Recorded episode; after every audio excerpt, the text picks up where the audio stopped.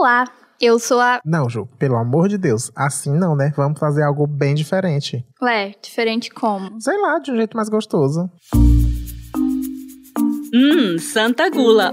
O único lugar em que a gula não é pecado. Oi, gente, eu sou Pedro Henrique, ou como geralmente falam, Pedro Henrique.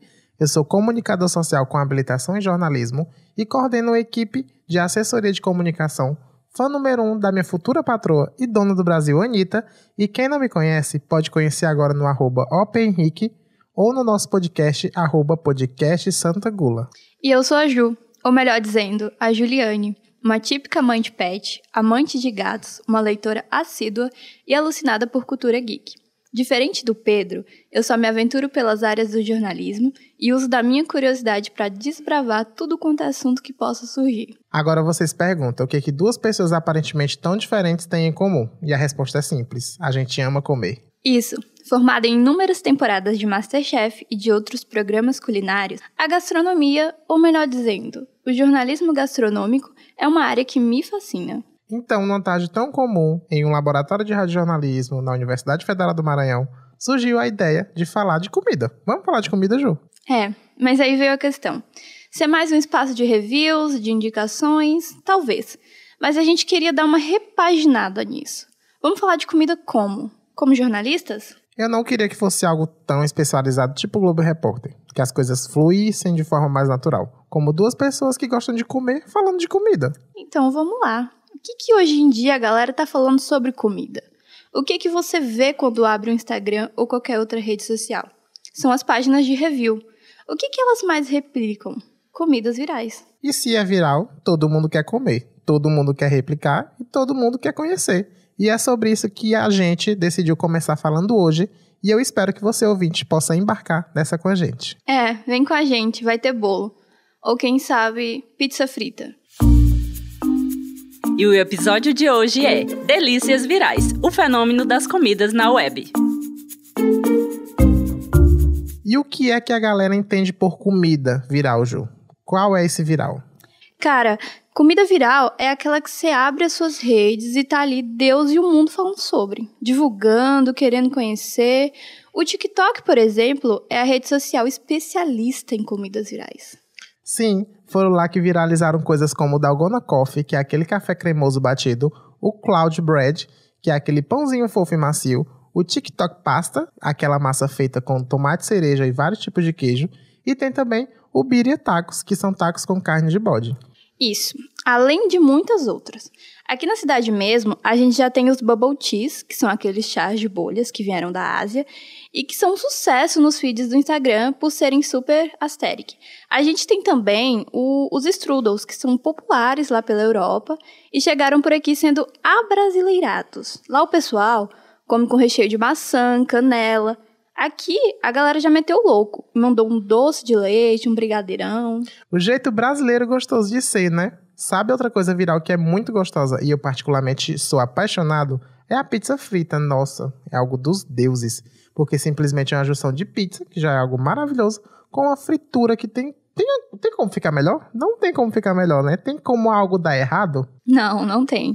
E pra gente conhecer essa pizza frita, vamos receber aqui no nosso episódio de estreia alguém que conhece muito bem esse produto. Alguém que trabalha com ele. Você consegue saber de quem eu tô falando, Pedro? claro que sim. É o nosso referencial em pizza frita aqui na cidade. Alguém que tá nas principais páginas de review de comida e tem sido um sucesso. É. E com isso eu convido o Ângelo Dourado dono da Fritz Pizza Frita, uma empresa especializada nesse produto. Oi, Ângelo, seja bem-vindo ao nosso podcast. É um prazer ter você aqui conosco nesse primeiro episódio, que é o episódio de abertura desse nosso projeto.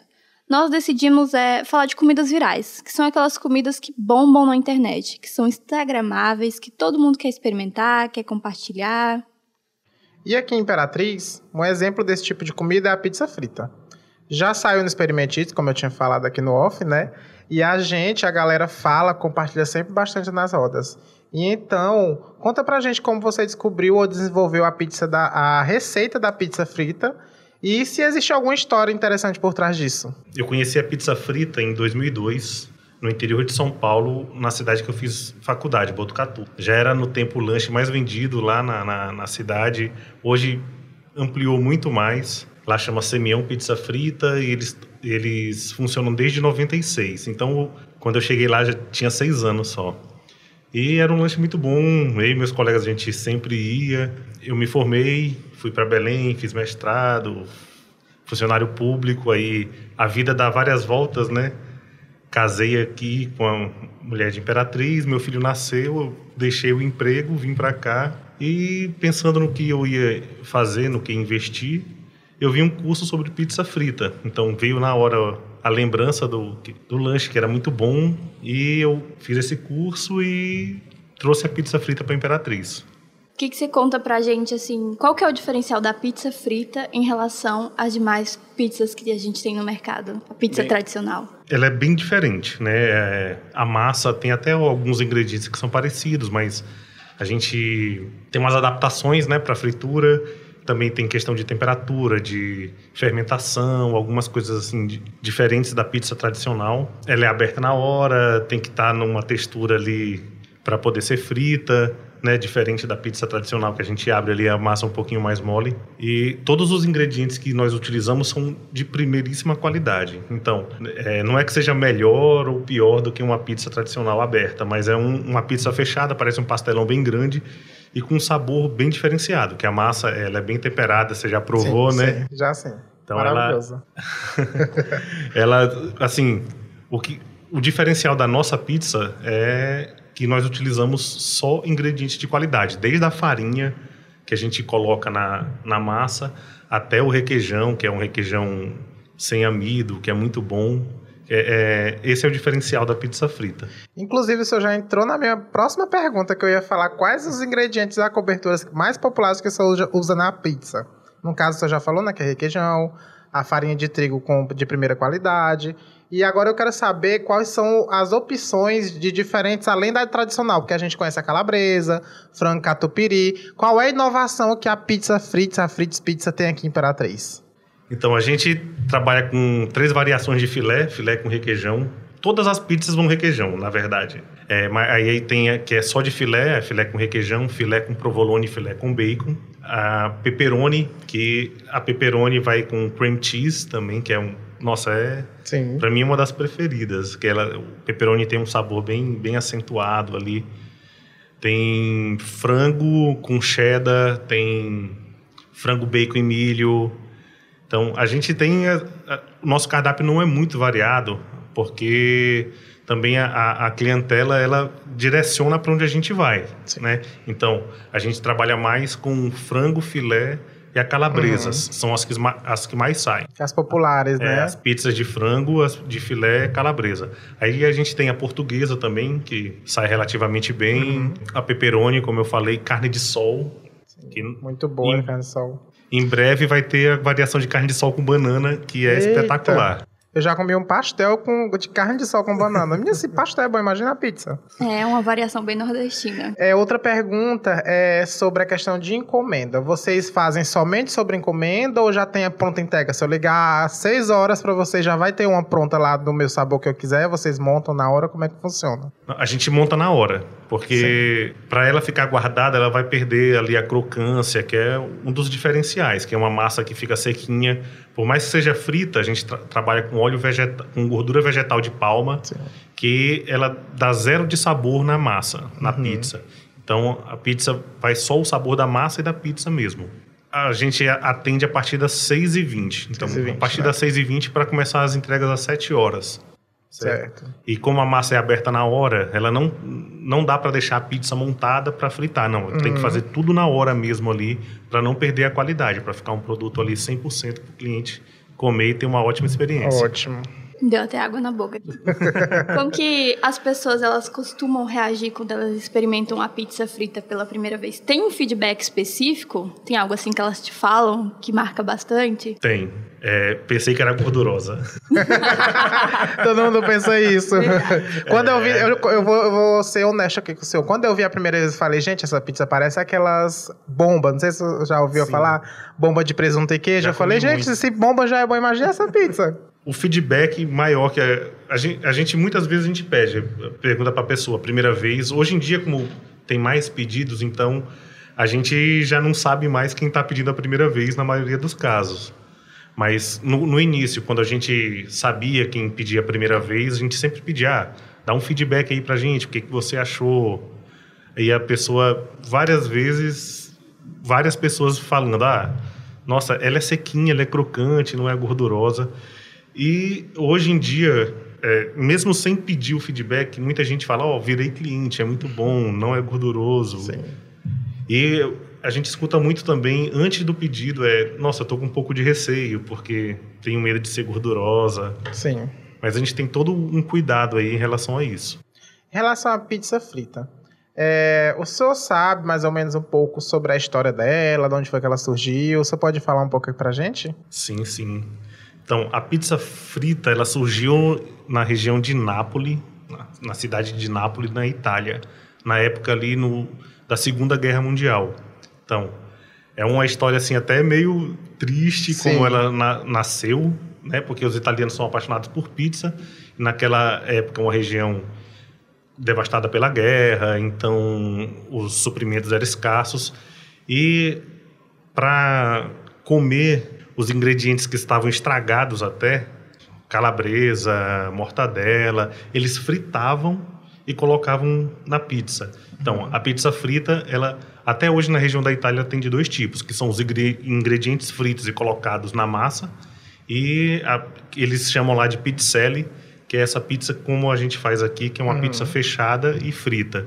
Então, a, a, história da pizza frita é essa, né? Que é uma história que eles fritaram por causa da, da escassez da, da, de suprimentos por causa da, da Segunda Guerra. Sim. Mas de lá para cá, né, expandiu já vários filmes, até a Sofia Loren na década de 50, ela fez um filme onde ela era vendedora de pizza frita. Uhum. É um, uma coisa que se expandiu bastante. Então tem um, um contexto muito grande para por detrás disso, né, Juliana? e além da pizza frita, o que, que a gente encontra no cardápio da Fritz? Vocês gente, oferecem alguma outra coisa? A gente tem as. Nós temos as pizzas doces. Sim. E a gente é focado 100% na pizza frita mesmo. Uhum. Né? A gente até está pensando em variar um pouco, mas o objetivo mesmo é trabalhar com a pizza frita exclusivamente. E sobre a é. demanda é. das vendas? Atualmente, como que ela está sendo? Vocês conseguem participar de eventos, por exemplo? Não, a nossa equipe é pequena, né? A uhum. gente vai fazer um ano esse ano. Então, a nossa equipe é é, é bem pequena, então eu tô com a mão na massa lá sempre. Uhum. Aí tem mais três pessoas que ajudam. E, tipo, se a gente for sair para um evento, a gente vai ter que fechar a, a, os pedidos. Os pedidos, entendi. É, inclusive, eu vou até reforçar essa questão aqui dessa pergunta, dessa próxima pergunta. É, se existe algum plano de expandir o negócio, aumentar a quantidade de, de trabalhadores, e introduzir novas variações de pizza no futuro, que seja bem próximo. Não, nós pensamos. A gente pensa em, em, abrir um local físico, porque por mais que a experiência seja muito boa em recebendo a pizza em casa, comendo ali na hora, na hora que sai da, da fritadeira, é, é muito melhor. Uhum. Né? Às vezes demora um pouco a questão de entregadores, é, são várias variáveis aí no, no, delivery que pode ser que a pizza fique um pouquinho diferente de, da hora que ela sai da, da, da, fritadeira. Sim. Então, o objetivo maior é que a gente consiga um, um espaço físico para poder atender. Né? E a questão da, da, da, variação de sabores, a gente pensa em botar lombinho, já a gente até teve lombinho, mas uhum. é, como o, o, o número de pedidos é muito pequeno, então não compensa. Então, a gente foca ali no que é, é, é mais pedido. Sim. E aí você já disse pra gente que já atuou em outras áreas, né? E aí eu queria saber de ti se para ti, hoje em dia, é gratificante trabalhar com a pizza frita, se ela tá dando o retorno que tu esperava ter com ela. Olha, eu sempre gostei muito de cozinhar, Sim. né? Desde da época da faculdade. Quando eu era moleque, não, né? Mas depois que eu saí e comecei a fazer minha própria comida, tudo, aí eu sempre gostei, né? O pessoal na, na, na, faculdade até me chamava de mestre cook. Aí eu sempre gostei de fazer massa, massa de pizza convencional. É, eu gosto bastante de trabalhar com pizza frita. Eu, é muito legal a resposta das pessoas. Então, praticamente 99% das pessoas que dão um feedback para a gente é um feedback positivo, que se surpreenderam positivamente. Né? Sempre para um ou outro né, não, não, não, não vai agradar, mas é uma coisa totalmente normal. Você é. trabalha com comida. Sim. Tem gente que adora panelada, tem gente que odeia Sim, panelada. É. Só um, um, extremo aqui, né? Sim. Mas é super gratificante. Eu gosto. Eu gosto de fazer, gosto de estar com a mão na massa. E a questão de. de eu pensei, quando eu iniciei, que era. Que eu estaria num, num momento melhor agora, com um ano já, com ponto físico. Mas é uma coisa bem difícil. É um desafio bem, bem grande a gente colocar no mercado um produto, uma marca nova, um produto que é. Como é frito, as pessoas têm aí um, uma certa re, rejeição até, né? Pra, mas as pessoas que compram elas voltam geralmente, muitas voltam. Tem, tem gente que, desde quando experimentou, seis, sete meses atrás, e compra toda semana. Sim. Então. Eu conheço é. bastante gente que compra lá. Eu vou citar alguns nomes aqui: é. a Gilda, o Casajo, o Evaldo, tem o André, aí tem essa mãe do. Menina é um sucesso enorme. Sim, sim. Entendeu? É, é um produto diferenciado. Agora, para a gente dar, é, ir fechando aqui a nossa entrevista, eu queria que só falasse um pouco, vendesse seu produto aqui para gente. É. Vamos lá, esse é o seu momento. É, já fala logo também o número para contato, Instagram. Sim, tá. eu acho que a gente foi bem certeiro na escolha da pizza frita para iniciar esse primeiro episódio, porque realmente é uma comida viral, é uma comida que é bem aceita nas redes, instagramável e tudo mais. E a gente teve sorte de conseguir o teu contato, né? Porque aparentemente você é uma pessoa que gosta de comida, que gosta de trabalhar trabalhar com Isso. comida. Então, obrigada por participar e esse é o seu momento. Faça o seu jabá, né? Que as pessoas Isso, falam. É o jabá. Imagina eu que agradeço o convite, né? É, é, muito bom poder vir aqui falar sobre o que a gente faz. A gente abraça uma causa aqui de uma comida diferente, trazendo uma, uma, uma, uma experiência diferente para quem. Para Imperatriz, né? É uma cidade muito grande, tem vários tipos de, de, de comida e não tinha pizza frita ainda. Sim. O diferencial da nossa pizza é produto de qualidade, uma massa artesanal que é aberta na hora, muito queijo. Se você... Vocês podem ir lá no nosso Instagram, é Fritz Pizza Frita. Dá uma olhada lá nas, no, nas nossas pizzas. A gente está com cardápio que a gente remodelou. Estamos, a gente colocou todas as pizzas numa promoção bacana aí até o final do mês de julho. Então, todas as pizzas estão com um preço aí bem, bem legal para que você possa experimentar a pizza frita, tá bem? E não deixe de comer, não deixe de pedir. E eu quero que você coma e vá nas minhas redes sociais para dizer o que você achou, tá bom? Sem medo de você ir lá falar mal. É isso Ótimo. aí. Muito obrigada, de novo aqui agradecendo. E esse foi o Ângelo, gente, o Ângelo da Fritz, Pizza Frita. Muito obrigada mais uma vez por estar aceitando esse convite de estrear no nosso podcast. E é isso. Valeu. Ok, eu que agradeço. Muito obrigado. Hum, é viral. Pois é, Pedro. E como que as comidas viralizam? Onde que elas viralizam? Nas redes sociais, é claro. E um cara que é mestre em fazer isso, inclusive vai estar aqui mais tarde, e foi o grande responsável pela realização, vai falar com a gente, viu? Então vamos lá conferir. Hum, viralizou, a gente come. E já que o assunto do nosso primeiro episódio é internet, comidas virais e influência, o convidado de hoje é um especialista e pioneiro nesse segmento. Ele tem um perfil no Instagram com mais de 70 mil seguidores. É formado em Comunicação Social e Jornalismo pela Universidade Federal do Maranhão e foi um dos primeiros estagiários da área de assessoria de comunicação local. Trabalhou em grandes emissoras como a Rede Globo de Televisão e hoje comanda o perfil de Instagram @experimenteeats que tem como foco mostrar e divulgar as delícias gastronômicas da cidade de Imperatriz. Com, com vocês, vocês, André Alisson. Menino, eu tô chocado com esse povo mega brifado. André, seja muito bem-vindo ao nosso podcast.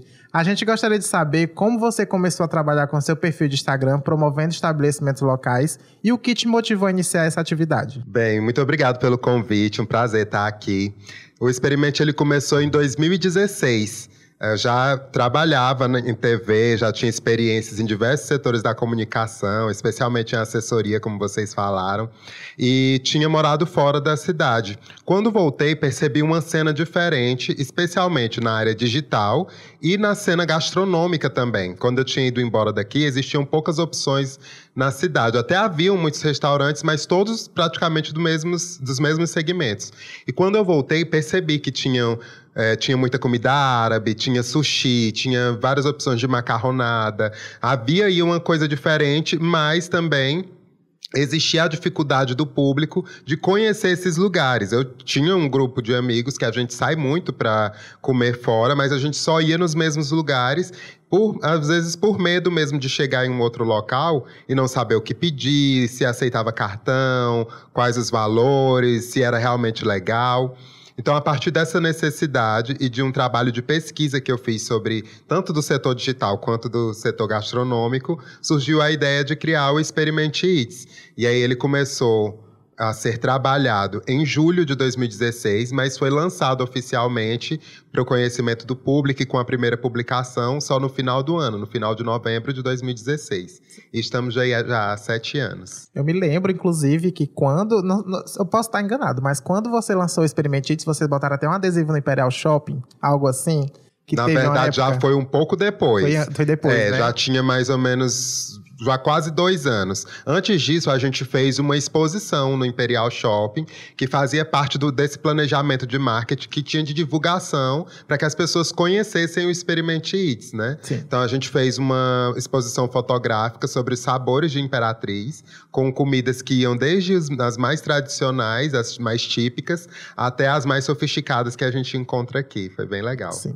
Tá, então, é, agora compartilha com a gente se você tem algum critério na hora de escolher os estabelecimentos que você vai promover. Como que é esse processo criativo? Tem alguma abordagem ou estratégia que você considera mais eficaz? Bem, é, existem várias estratégias, na verdade. A primeira delas é a questão da variedade e diversidade de opções. Então, por exemplo, se hoje eu postei uma pizza, eu só vou publicar a pizza novamente no mínimo daqui cinco dias, para que tenha essa diversidade de opções, para a pessoa não abrir e dizer, ah, só tem pizza, que essa cidade só tem pizza. Então, é, e também de mesclar e ter pelo menos uma vez por semana algum prato tradicional. Quando eu falo tradicional, eu digo coisas que são tipicamente culturais da nossa culinária aqui na região. E aí eu não falo só de panelada, eu falo também de quando a gente fala de um cuscuz de arroz, do espetinho completo, que é uma coisa muito nossa. No país inteiro, por onde você for, vai encontrar espetinho. Mas aquela, aquele prato que vem completo com arroz, salada, purê e tudo mais, é uma coisa muito nossa, é muito aqui de Imperatriz. E com muita carne também, muito bem servido, não é aquele espetinho só do palito. Opções como, por exemplo, x-tudo, que você come com creme de leite, é uma coisa muito de Imperatriz também. É, Então, quando eu digo opções tradicionais, são essas. E aí, é, eu faço uma agenda, um planejamento que é quinzenal. Então, a cada, a cada semana, eu vou planejando a semana seguinte, com essas opções, também de acordo com a demanda e com o que o público está pedindo, com as datas comemorativas que vão ter, como ontem, que foi Dia dos Namorados, eu soltei uma lista de opções de lugar. Lugares que estavam com uma programação voltada para essa data. Agora a gente está no período junino, então já tenho planejado para essa semana uma- é, duas publicações que têm a ver com esse período junino, com essa coisa dos pratos feitos com milho, locais que têm essas opções. Então a estratégia está mais nesse planejamento. Não, incrível, né? Que ainda tem um planejamento. Eu pensava que era só chegava, fazia e pronto, acabou, mas tem toda uma coisa Não, eu já sei tudo que vou fazer na próxima semana. Meu Deus. Algumas coisas já estão programadas para julho, para agosto, para setembro. Nossa. Algumas coisas são planejadas a longo prazo também. Muito legal. É, muita gente não sabe, mas hoje as redes sociais é um benefício para todo mundo. Como isso pode ajudar a comunidade e e os proprietários dos negócios? Eu digo sempre que uma mídia ela não substitui a outra, é uma coisa que a gente aprende muito aqui na academia, né? Mas as redes sociais elas vieram para revolucionar a forma como nós nos comunicamos. Ó, Tá na palma da mão, onde você estiver. Então, isso nós vivemos num lugar que é um polo econômico, de serviços, de produtos. Então, é, as redes sociais elas facilitam muito o acesso do público a serviços e produtos que às vezes elas nem sabiam que tinham próximo delas aqui. Então, a necessidade dos negócios digitais e das formas de divulgação digital está exatamente aí, para que as pessoas conheçam e tenham acesso com mais facilidade a, a saber de, da existência desses produtos e serviços. Assim como também popularizam, né? Porque muita gente não tem, por exemplo, dinheiro para investir num comercial que passe no horário do Fantástico, por exemplo. E é muito mais barato ela conseguir por meio de uma página ou por meio da sua própria página nas redes sociais. Inclusive, é, eu conheço vários restaurantes que iniciaram a, a propriedade investindo em, nas redes sociais, inclusive no, no Experimente Eats. Eu conheço, não sei se tu conhece, já ouviu falar do pessoal do Delícias do Pará. Sim. Inclusive lá, eu conheci através de você lá, entendeu? Ai, que bom. Aí o povo já vê que a rede social é algo bem grande e investe na pessoa local que tem essa, essa população a favor. E assim, como que funciona a questão da avaliação honesta diante das publicidades? É, dá para ser 100% sincero com seus seguidores? Dá sim. O, a, no caso do meu trabalho, como a ideia não é fazer uma avaliação, eu não sou um crítico astronômico. Eu faço uma vivência, conto a experiência. E aí, qual que é o critério antes de fazer a publicação? É ver se realmente é legal. Então, se não for legal, não vai ser publicado. Porque também por trás a gente tem que saber que aquele tem, existem pessoas por trás daquele negócio, né? Então, se não é legal, a, a, entra com uma função minha que está no off, que é de orientá-lo de como ele pode melhorar para depois a gente fazer essa divulgação. Sim. Então, já aconteceu algumas vezes de um lugar, ah, eu quero fazer publicidade, e aí quando eu chego lá, ele tem. Ontem mesmo aconteceu isso. Ontem mesmo, por sinal. Chego lá, eu vejo que a pessoa não tem condição de receber aquele público que vai chegar lá. E aquilo não vai ser legal para o negócio dela. Vai acontecer o sentido inverso do que ela espera, porque vai chegar uma demanda que ela não vai conseguir atender, e aí ela vai receber uma enxurrada de críticas que podem levar o negócio dela ao fim. E aí se vão um emprego, se vão um negócio de investimento de uma vida toda. Então existe tudo isso por trás que deve ser pensado. Então antes de fazer, é sempre é analisado e conversado se aquele lugar está preparado. E é, mesmo assim, às vezes acontece, né, porque as redes sociais são imprevisíveis. De repente, um post viraliza e toma uma proporção, um alcance que, infelizmente, a pessoa não tem. É impossível atender uma demanda. Um lugar que atende 10 pessoas num dia, atender 300 pessoas. Sim. É impossível. E aquilo acaba, às vezes, até prejudicando o local. Mas é sempre feito dessa maneira, para que tenha esse equilíbrio aí. Eu particularmente, assim, bem particularmente, eu costumo ver várias delícias no seu perfil. No dia que eu tô com fome, o primeiro lugar que eu vou é no arroba experimente eats. É um catálogo, é, né? ali é o lugar que eu já sei que eu vou achar uma coisa boa lá, entendeu? E pensando nisso, eu queria saber, na verdade, quais são as experiências mais memoráveis que você teve em promover estabelecimentos. E se existe algum, fala aqui pra gente dar um destaque. Impossível falar só um. Já, assim, são sete anos é, de praticamente todos os dias visitando vários lugares, né? Mas, para mim, as mais memoráveis são é, da própria história das pessoas, com o lugar, com o negócio dela. De gente que tem uma receita de família, de gente que teve sua vida mudada por conta da gastronomia. Gente, eu tenho histórias, por exemplo, vou citar um, pronto. Resolvi citar um. Tem a Loura, da Banca da Loura, que ela vende panelada, vende comidas típicas aqui. E a, é, a história dela é uma história que eu adoro, porque ela é uma pessoa que ela trabalha é, vendendo comida há muito tempo, e a partir dali ela teve modificações na vida dela. Ela teve a opção de. Ela teve a opção não, a oportunidade de cursar direito. Hoje ela é advogada. E aí eu até brinco com ela que ela tem de dia o escritório de advocacia, mas que ela é mais feliz no escritório dela de costas para a rua, que é onde ela vende comida para as pessoas e por meio dela ela já modificou outras vidas, inspirou outras pessoas. E assim tem muitas histórias aqui na cidade, né? Tem gente que é, tem, por exemplo, lá o Acarajé do Bahia, que fica na Pedro Neiva, ele já tocou em banda de axé no trio elétrico em Salvador. E hoje ele trouxe o acarajé original da Bahia para a cultura imperatrizense, que também tem acarajé, né? É muito comum a gente encontrar acarajé aqui na cidade. Então tem muitas histórias legais de pessoas que tiveram suas vidas transformadas por meio da gastronomia e jornalista adora uma vivência, um personagem, é né? Então eu amo quando encontro esses personagens assim. E como que tu lida é, em ser o responsável por influenciar as pessoas a consumirem determinado produto? É, existe uma pressão por trás de toda essa influência? Muita pressão. Outro dia me perguntaram se alguma vez eu já pensei em desistir. Quando eu comecei, eu digo, eu penso até hoje. Porque é uma responsabilidade muito grande, tanto com os estabelecimentos quanto com o público. Então eu me sinto o tempo todo muito cobrado, né? tento até não ficar pensando muito nisso para não me afetar emocionalmente. Mas é, toda vez que eu vou fazer uma publicação, é óbvio que eu penso nisso, porque eu sei que é um impacto para as pessoas e para os negócios também, né? É uma responsabilidade muito grande, mas eu tento lidar da melhor maneira, especialmente com o carinho do público. A gente sabe que a internet é bem poluída quanto a comentários, né? Pelo amor de Deus. A internet hoje em dia, é, o povo fala que a internet é uma terra sem lei, mas só que tem lei agora para a internet, né?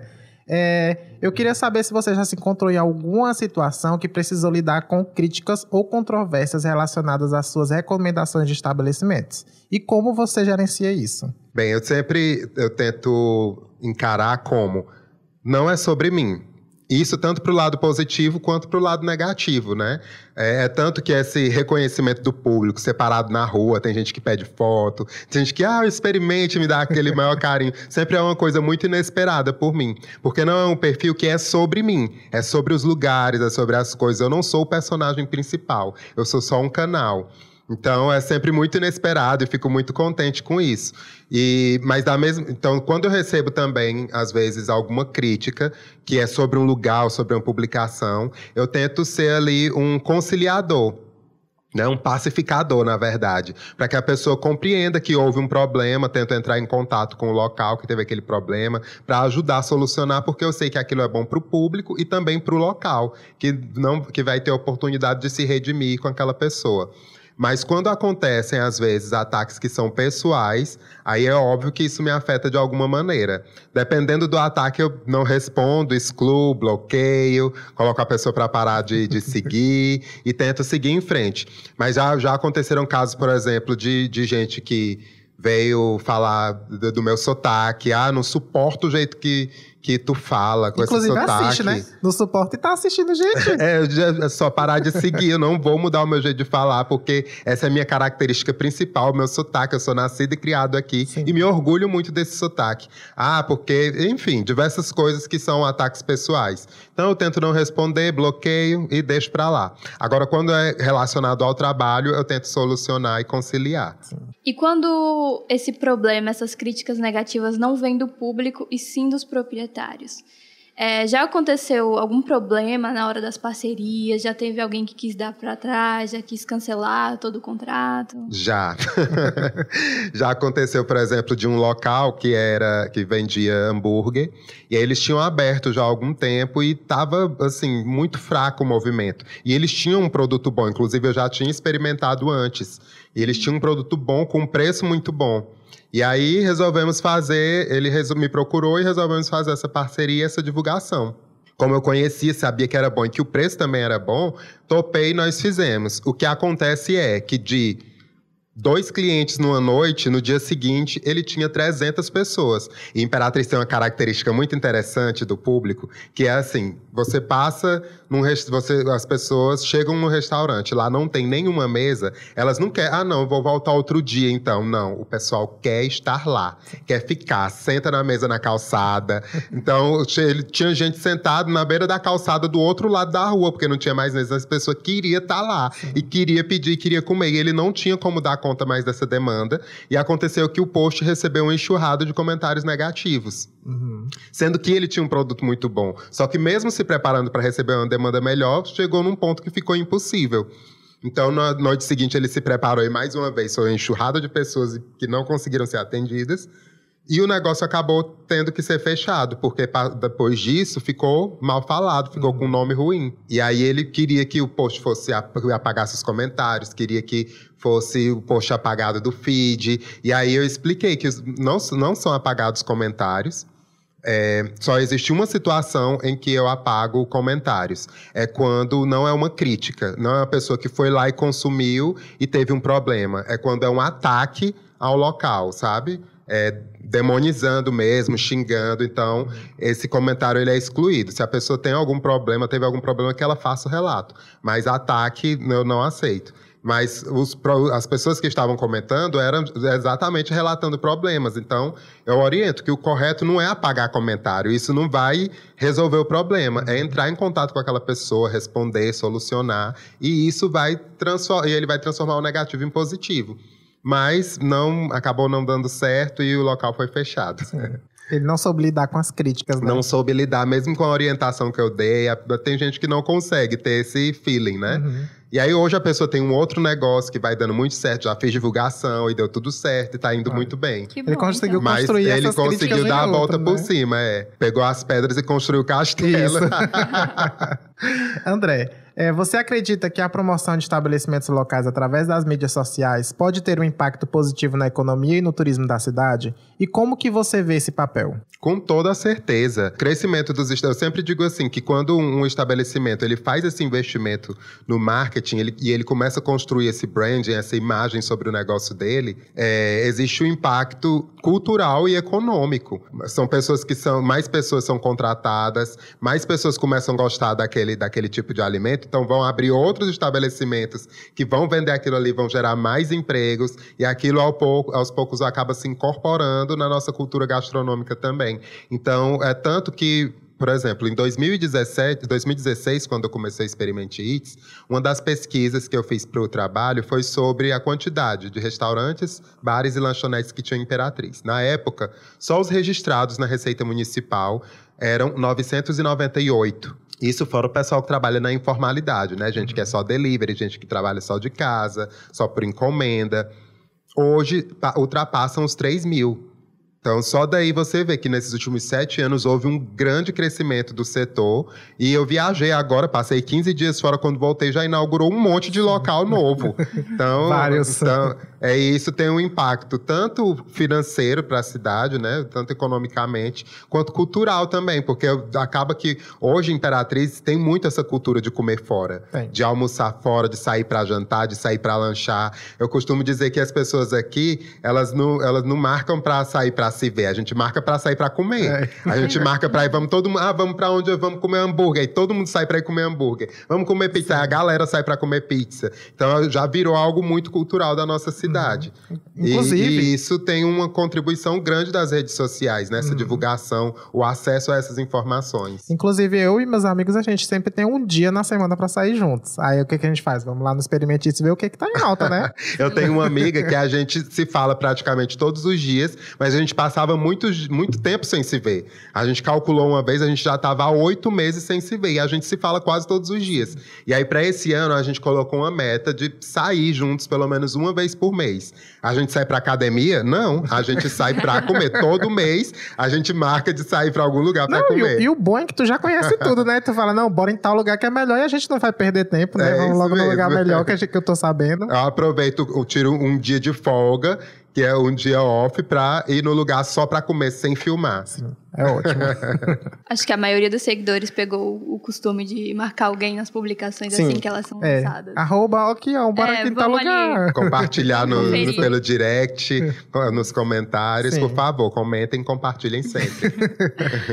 André, então, muito obrigada por ter aceitado o nosso convite. É, eu queria agora que você aproveitasse esse espaço para divulgar o seu trabalho. Conta aí pra gente um pouco mais do que os nossos ouvintes podem encontrar no seu perfil.